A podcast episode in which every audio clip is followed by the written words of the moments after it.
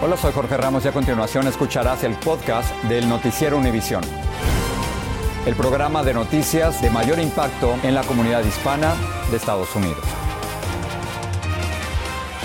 Buenas tardes. Comenzamos con TikTok. El director ejecutivo de la popular plataforma social compareció ante el Congreso. En el país hay una creciente desconfianza sobre la seguridad de los usuarios y los presuntos vínculos con el gobierno de China. Jorge. Así es, Celia, y porque esto es importante para quienes vivimos en este país, vamos a ver el siguiente mapa. Aquí en los Estados Unidos hay más de 330 millones de personas, pero solo en TikTok hay más de 150 millones de usuarios, es decir, que casi la mitad del país tiene un perfil. Si lo comparamos con otras plataformas, digamos Instagram, que además llevan más tiempo en el mercado, TikTok todavía la supera por más de 10 millones. Hoy en el Capitolio, el director ejecutivo defendió la plataforma y negó ser un agente de China. Sin embargo, la verdad es que los legisladores no quedaron convencidos de esto. Y Claudio Seda nos dice por qué. Por más de cinco horas, el director ejecutivo de TikTok enfrentó la furia de los legisladores. TikTok es una arma del Partido Comunista Chino para espiar, dijo esta republicana. No hay evidencia de ello y no nos han pedido esa información, respondió el representante de esa aplicación. Me parece realmente absurdo, objetó esta demócrata. La popular aplicación enfrenta críticas por temor a que los datos de los usuarios puedan terminar en manos del gobierno de China, poniendo en riesgo la seguridad nacional. La aplicación es propiedad de ByteDance, con sede en Pekín. Para Naomi Hartz, TikTok es su escape. Le permite aceptarse a sí misma y al mismo tiempo le ayuda a generar ingresos. Si prohíben TikTok, ¿qué pasaría contigo? Yo voy a ser muy triste porque es donde gano mi dinero, es mi trabajo y ya no voy a tener trabajo. ¿Cuánto ganas al año? Yo gano como 200, 300 mil por año.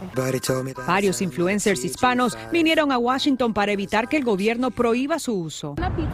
Jasmine vende comida. Para nosotros uh, nos da mucho miedo. Si prohíben TikTok, perdemos casi 60% de nuestras ventas. Y ambas, Noemi y Jasmine, dicen que no hay plataforma como TikTok. Porque en TikTok tenemos Fupanza Smash. Porque en TikTok puedes encontrar comida bien rica. Mm.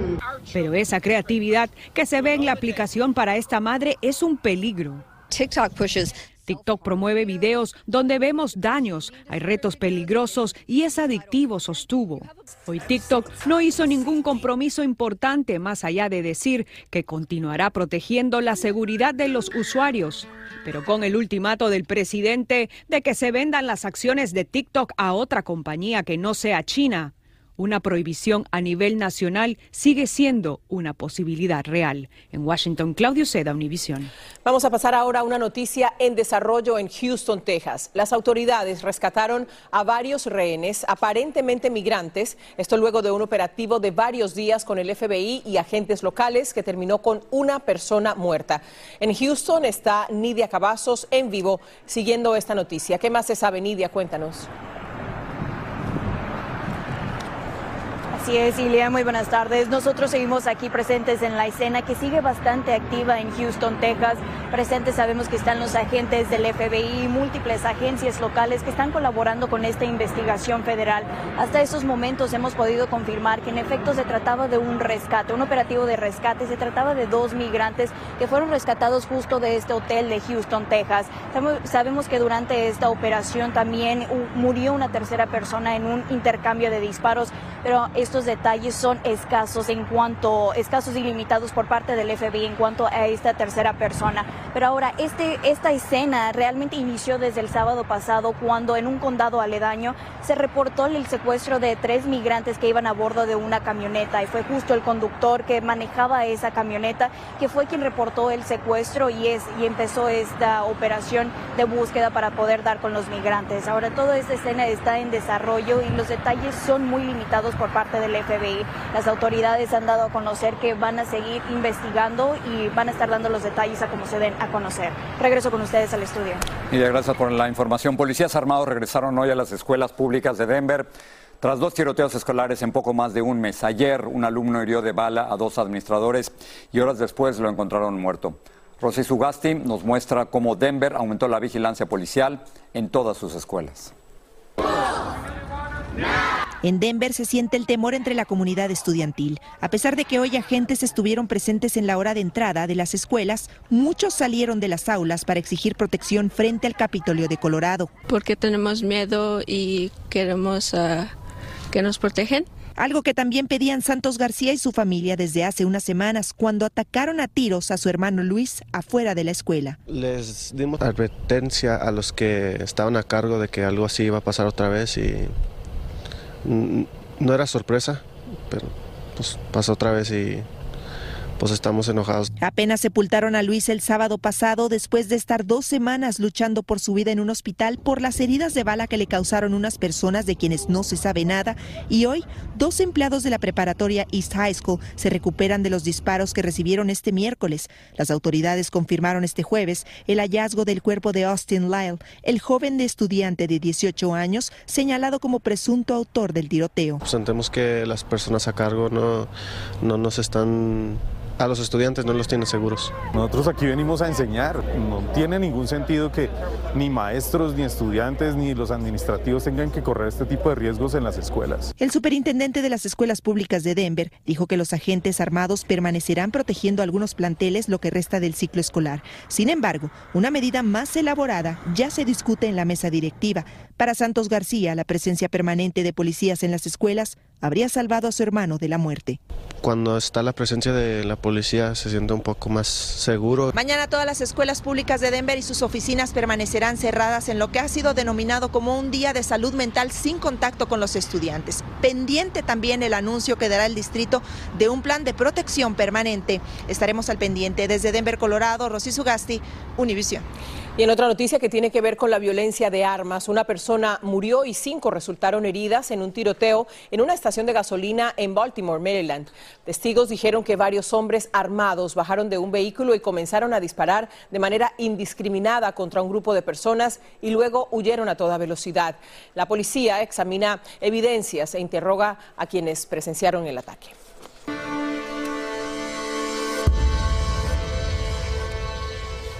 El jurado que investiga si Donald Trump le hizo pagos ilegales a la actriz porno Stormy Daniels se reunió hoy en Nueva York, pero no para decidir si deben recomendar su encausamiento. Blanca Rosa Vilches está en vivo con lo último de este caso. Blanca Rosa. Ilia, muy buenas tardes. Sí, efectivamente hay que recordar que el gran jurado tiene otros casos que revisar. Hoy pasó eso. Ellos revisan otros casos y no estuvieron revisando el caso en contra del expresidente Donald Trump. Y mañana, Ilia, va a ocurrir exactamente lo mismo. El gran jurado de 24 personas nuevamente se va a reunir, pero tampoco va a revisar el caso de Donald Trump, sino hasta la próxima semana.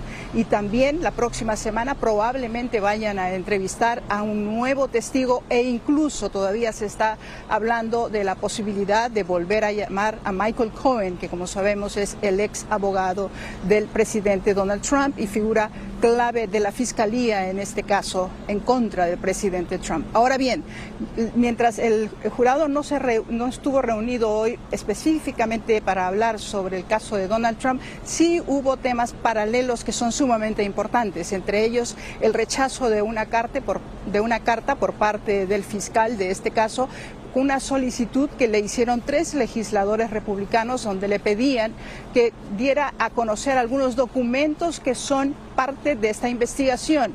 Y él les contestó, y cito, que no lo va a hacer que es una indagación sin precedentes y que además de una incursión ilegal en la soberanía de Nueva York y que por eso no le va a dar a conocer estos documentos que ellos están pidiendo, obviamente en solidaridad con Donald Trump, porque ellos son legisladores republicanos.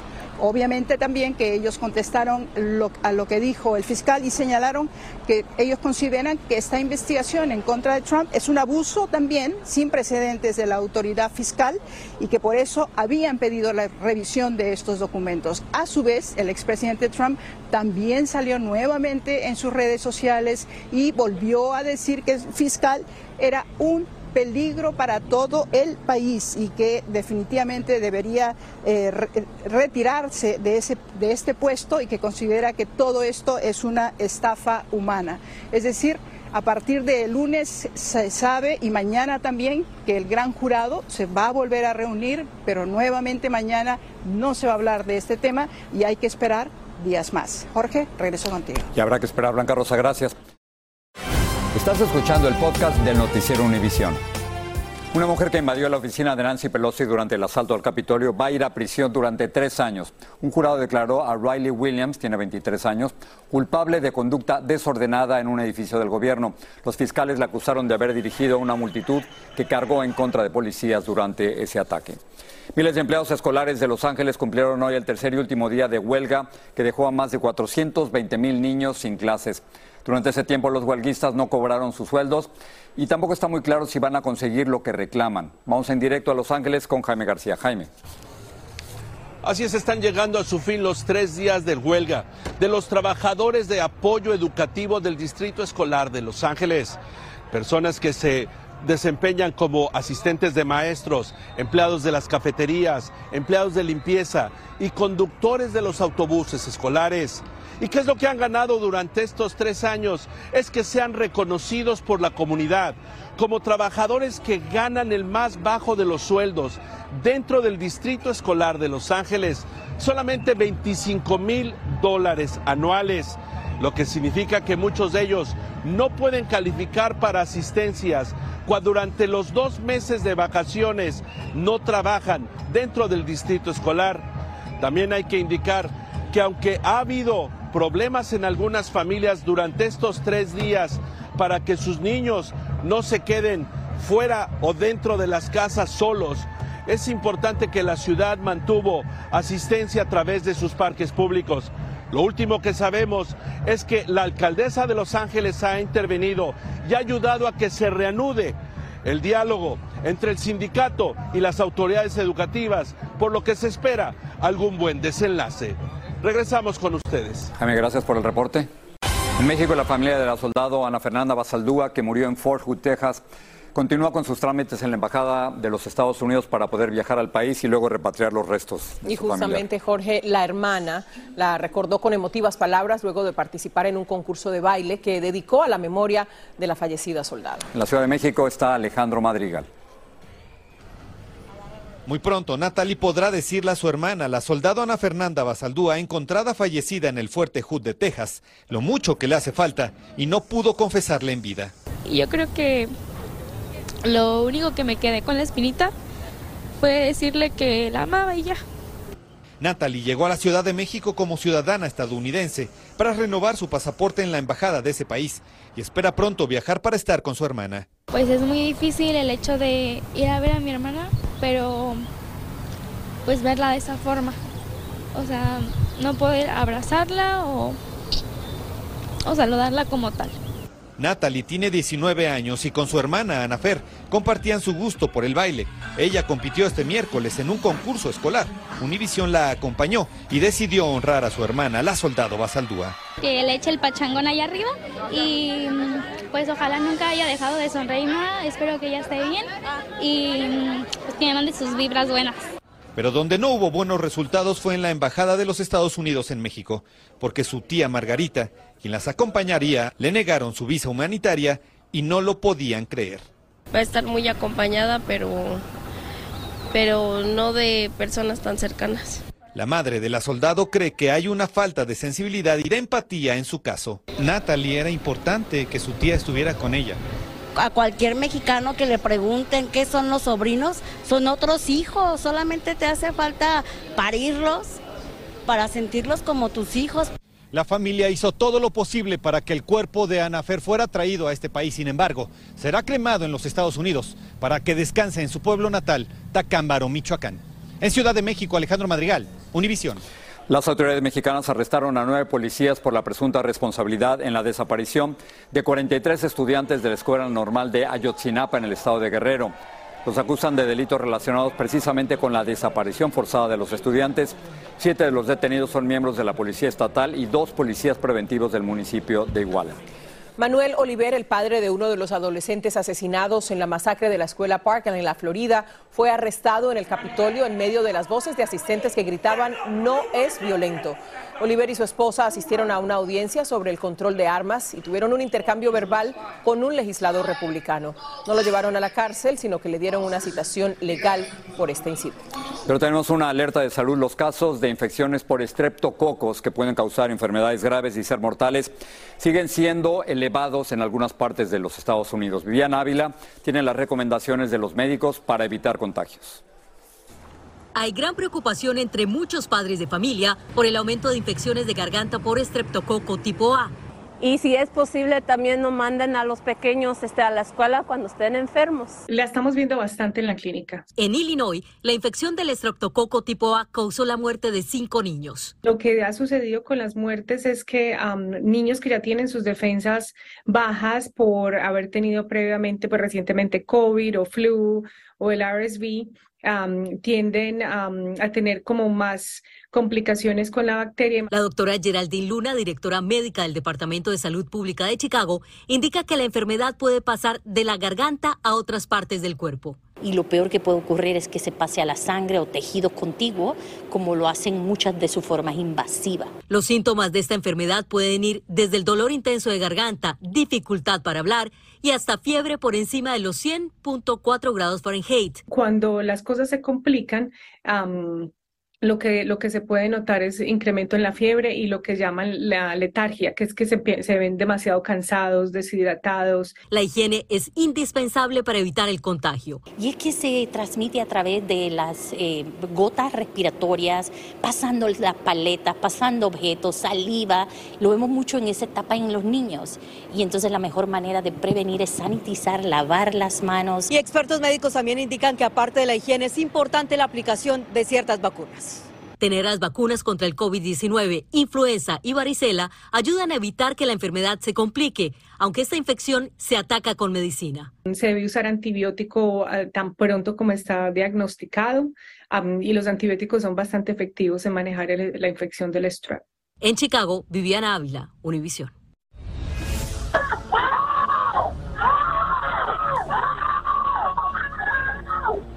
Esos son los gritos desesperados de cinco niños pidiendo auxilio en una llamada a la línea de emergencia porque se extraviaron en una alcantarilla de Staten Island. Los cinco entraron a la alcantarilla, caminaron media milla por un túnel subterráneo y se perdieron. Un socorrista entró por el estrecho túnel, los localizó e inició el rescate que tardó media hora. Wow. ¿Qué tal? Qué susto, ¿eh? Imagínate, travesuras. Una propuesta de la Comisión Federal de Comercio prohibiría a las empresas retener a sus clientes mediante tácticas engañosas. Según la nueva normativa, los consumidores podrían cancelar las afiliaciones y suscripciones del mismo modo que se dieron de alta. Por ejemplo, si se contrata en línea la suscripción a un gimnasio, pues también se podrá cancelar por esa misma vía. Las normas deben obligar a las empresas a facilitar condiciones detalladas del servicio antes de pedir datos de facturación. Muy bien, ahora si usted está pensando en comprar un auto, prepárese porque hay que pagar más. Y no importa, Jorge, si es nuevo o si es usado, el aumento de los intereses está haciendo que las mensualidades sean mucho más altas. Y por lo menos uno de cada seis compradores está pagando mil dólares o más al mes. Luis Mejid nos dice cuáles son las opciones. ¿Cuántos días trabajas con el auto por semana? los siete días. Siete días. Para Guido Vázquez, el auto es una herramienta esencial. Yo trabajo Uber y Lyft. A veces hago DoorDash. Con todas las millas que recorre, tiene que cambiarlo seguido. Este lo compró antes de que subieran los intereses. ¿Y las mensualidades? 575 más o menos. Tuvo suerte, hoy sería mucho más caro. En buena parte, gracias a los altos intereses, la mensualidad para financiar un vehículo nuevo es hoy alrededor de 731 dólares. Para un usado, 551, más de un 30% de lo que se pagaba antes de la pandemia. Si tuvieras que comprar otro auto nuevo, está complicado. Está complicado porque los intereses han subido aunque la demanda de automóviles sigue siendo alta, el constante aumento de los intereses está dejando a muchos potenciales compradores fuera del mercado. Algunos tienen que conformarse con seguir manejando sus autos viejos mientras funcionen. Este carro es un poco especial. Otros tendrán que cambiarlo por opciones mucho más baratas. Ah, lo que está pasando es que mucha gente prefiere comprar un, carro de bajo precio, como por ejemplo de 5 mil a 6 mil dólares para no entrar a un crédito. Pero si aún así tiene que pedir un préstamo, con la información adecuada puede evitar sorpresas. Obviamente tiene que mirar bien su presupuesto, cuánto van a ser las cuotas, que tenga ese ingreso, porque no quieren que después le quiten el carro. Es, además de perder el auto, eso le va a quedar en su, en su reporte de crédito cuando hacen una reposición de un automóvil. Para millones de conductores como Guido Vázquez, el auto no es un lujo sino una necesidad. Conseguir uno que funcione no debería quitarle el sueño. San Francisco, Luis Mejir, Univisión. 700 dólares por comprar un carro, 500 por lease. Nos vamos, a Carísimo. nos vamos a convertir en el primo que vive lejos y anda a pie. No más, no más, no se puede salir en un carro. Así termina el episodio de hoy del podcast del Noticiero Univisión. Como siempre, gracias por escucharnos.